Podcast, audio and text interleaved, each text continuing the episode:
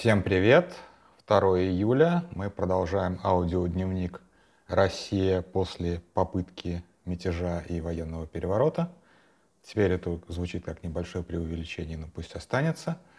И сегодня, наверное, стоит проговорить про а, раздербанивание империи Пригожина и дележ его наследия заживо. А, конечно, очень хочется, да, больше гораздо хочется поговорить про вакидоны Илона Маска, потому что я, в общем-то, живу в Твиттере, и многие из нас живут в Твиттере, и это, в общем-то, как в доме насрали. Но да, не будем отвлекаться, это все-таки как бы Илон Маск все-таки не входит в ЧВК «Вагнер» и в медиагруппу «Патриот», поэтому оставим его специалистом по соответствующим вещам, а я все-таки человек, который kinda разбирается в бизнесе Пригожина.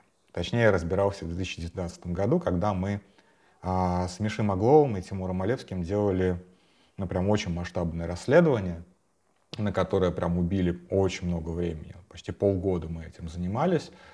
И, наверное, это самое такое полное расследование. Я сейчас не пытаюсь э, принизить, скажем так, э, роль и работу других коллег, которые этим занимались, потому что мы, естественно, и ссылались на них в этом расследовании, и использовали их данные, и после нас выходили хорошие расследования, но вот именно как бы обобщить, собрать полную картину, э, наверное, у нас лучшая попытка, и то сразу скажу, что у нас, например, достаточно мало про строительный бизнес Пригожина. Вот мне тут недавно э, кто-то из коллег-журналистов задавал вопросы, я понял, что я вообще ничего не понимаю в том, что там в Питере строил Пригожин. Хотя у нас там есть какая-то об этом, ну вот реально белое пятно.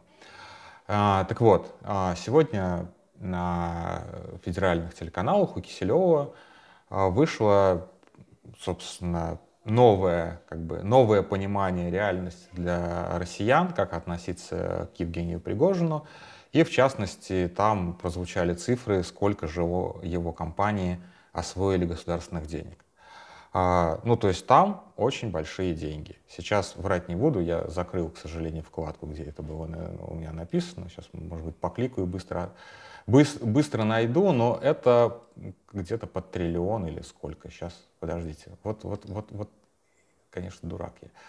А, да, 1,7 триллиона рублей. 1,7 триллиона рублей по государственным контрактам а, разный, как бы, а, Э, от, а, от разных заказчиков. Большая эта цифра или маленькая? Я сразу могу сказать, что когда мы считали в 2019 году, мы нашли только 209 миллиардов.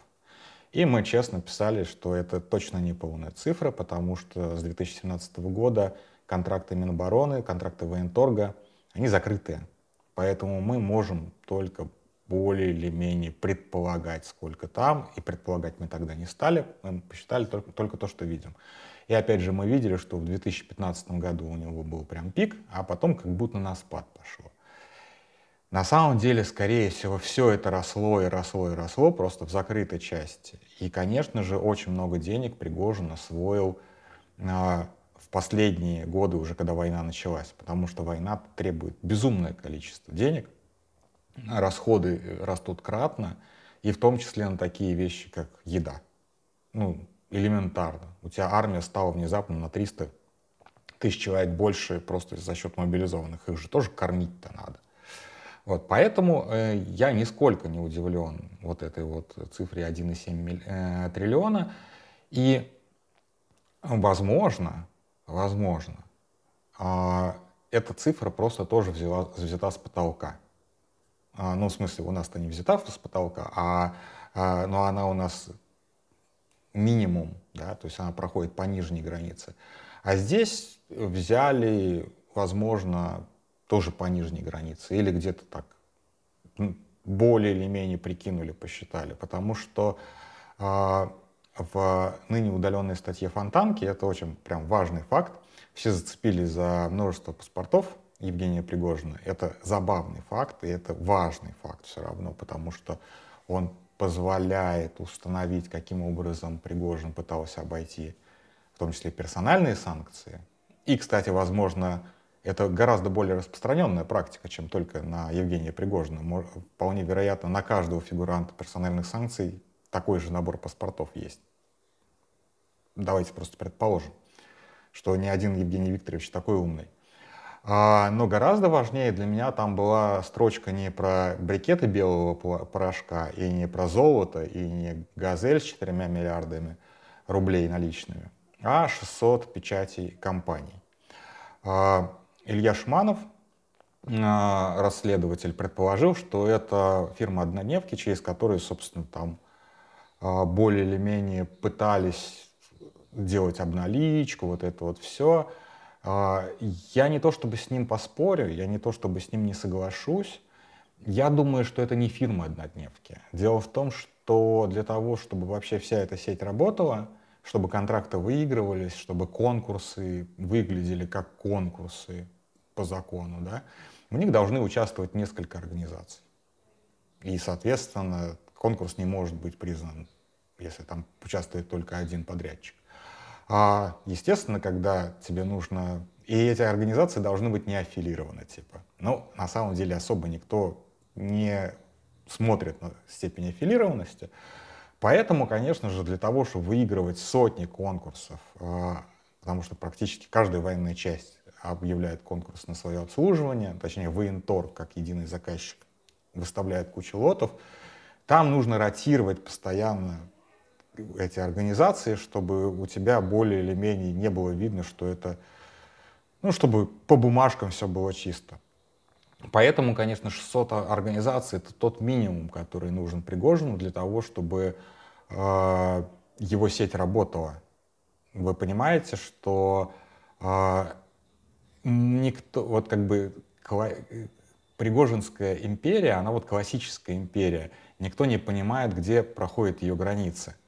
А в этом смысле мы, например, там, я не знаю, я уже, честно говоря, не помню, сколько мы связали компаний всего, но там больше сотни было. И а, мы прекрасно понимали, что этих компаний гораздо больше, и все дальше, и дальше, и дальше, и дальше уходит все это. Но чем дальше ты уходишь, тем тебе сложнее доказать связанность Потому что где-то ты видишь один и тот же телефон контактный, где-то ты видишь один и тот же юрадрес, где-то ты видишь там, одних и тех же менеджеров, которые перетекают из одной компании в другую, а, где-то еще какие-то признаки аффилированности. Но, опять же, с опытом а, создания вот этих вот фиктивных компаний а, у Пригожина получалось этих признаков аффилированности избегать, наверное. Опять же, я же не изучал а, документацию всех этих 600 компаний.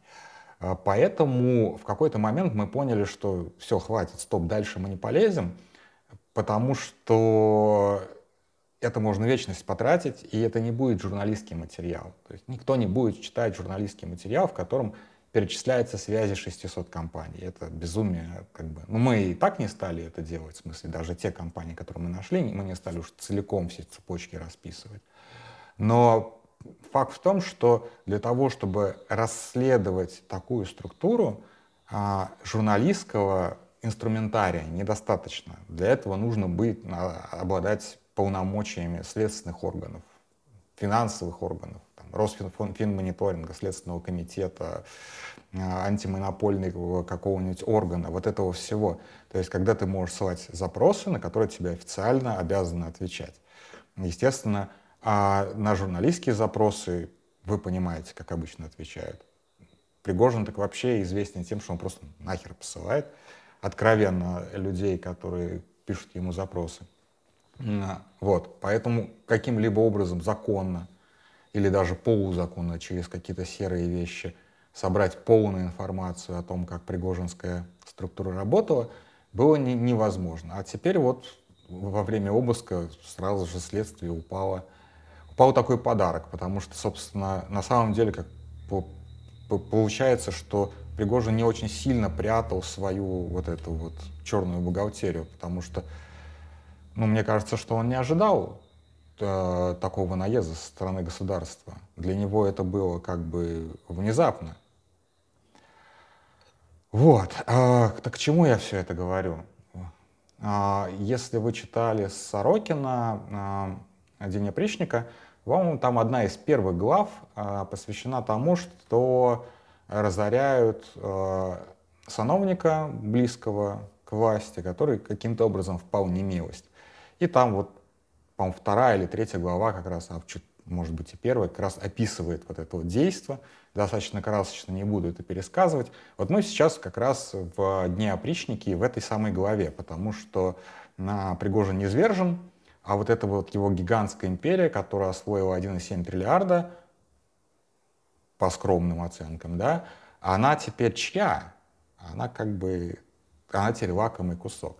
И если медиахолдинг Патриот он как бы разогнал, разгромил сам, своими руками, не доставайся же ты никому, да я не думаю, что это был интересный актив кому-либо, потому что чемодан без ручки.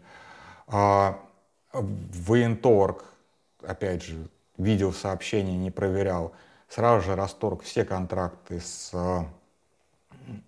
со структурами Пригожина. Это тоже интересный момент, кому достанутся в итоге. Я совершенно не удивлюсь, если они достанутся каким-то людям близким к Шойгу или к его каким-то а, близким, скажем так, замам, потому что это прям очень хорошая коррупционная кормушка, когда там эти э, штуки работают без конкурса, они, разумеется, будут работать без конкурса. Интересно, опять же, приведет ли вот это вот переформатирование отношений к какому-то а, логистическому кризису на фронте, потому что ну, кормить-то людей надо каждый день.